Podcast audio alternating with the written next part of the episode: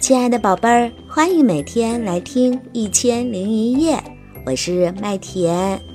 今天我为大家带来的故事名字叫做《北北和黑猫》。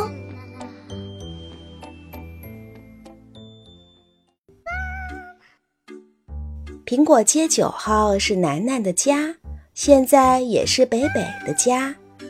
北北每天会叫楠楠起床，收报纸、拿牛奶、摆筷子，还会给大喵和小汪倒三文鱼饼干。他特别喜欢做这些事儿。北北是云朵做的，他是我的好朋友。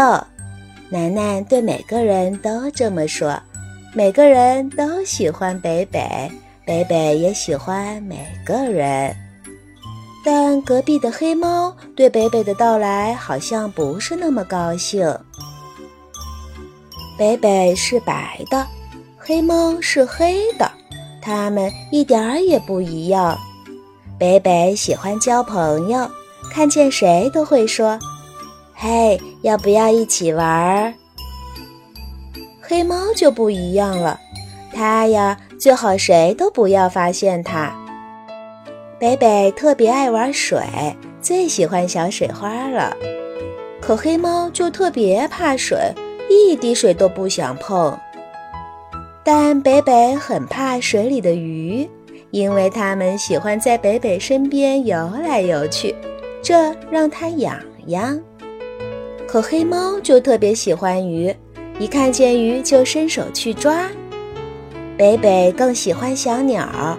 因为小鸟和它一样会飞，还会唱北北不会唱的歌。但黑猫要是看见小鸟，就一定会跳着扑上去，不抓住小鸟不罢休。北北和黑猫第一次见面就闹得不是很愉快。那天早上，北北正吃着冰淇淋和小鸟聊天，可高兴了。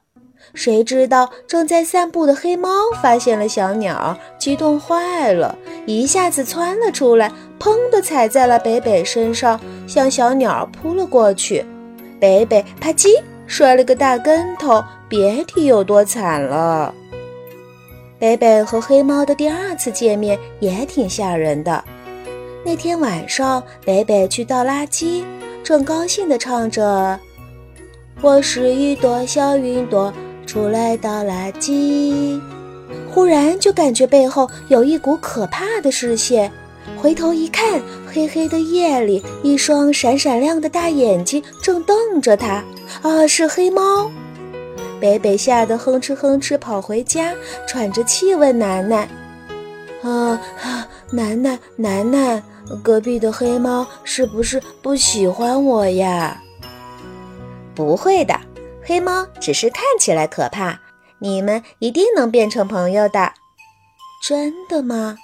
于是北北每天都会瞄一眼黑猫，他不知道其实黑猫每天也在偷瞄他，但他们一句话都没有说过。谁知道有这么一天，北北和黑猫都遇到了一只红气球。他们同时看到了它，它红的是那么的漂亮，还有苹果的香味儿。这时候，北北看到了黑猫，黑猫也看到了北北。他们都在想：难道隔壁那家伙也想要？哼哼哼，那就来比赛吧！一瞬间，他们同时跳了起来。咻！黑猫一弯腰就跳过了小河，这个气球是我的啦！它开心极了，伸手一抓，哎呀，差了一点儿！呼！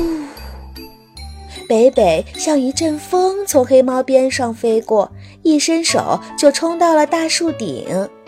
红气球是我的啦！它也伸手一抓，哎呀！也差了一点儿，黑猫跳得更快了。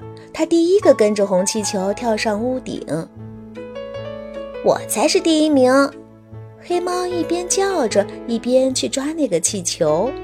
北北哪能落后呢？他憋足了劲儿，一下子冲到黑猫前面。这可不一定。就在北北要碰到红气球的时候，一条长长的尾巴把红气球勾走了。哎呀呀呀呀呀呀！北北扑了个空，砰的一声栽到了树丛里。这一跤摔得可不轻。北北没赢到气球，还摔了跤，心里可真不好受。哎呀！黑猫一定拿着红气球一个人去玩了吧？可没想到，黑猫不但没有走，还朝北北跑了过来。北北吓了一跳，难道他是要来笑话我？黑猫眨了眨眼睛，居然把那个追了半天的红气球递给了北北。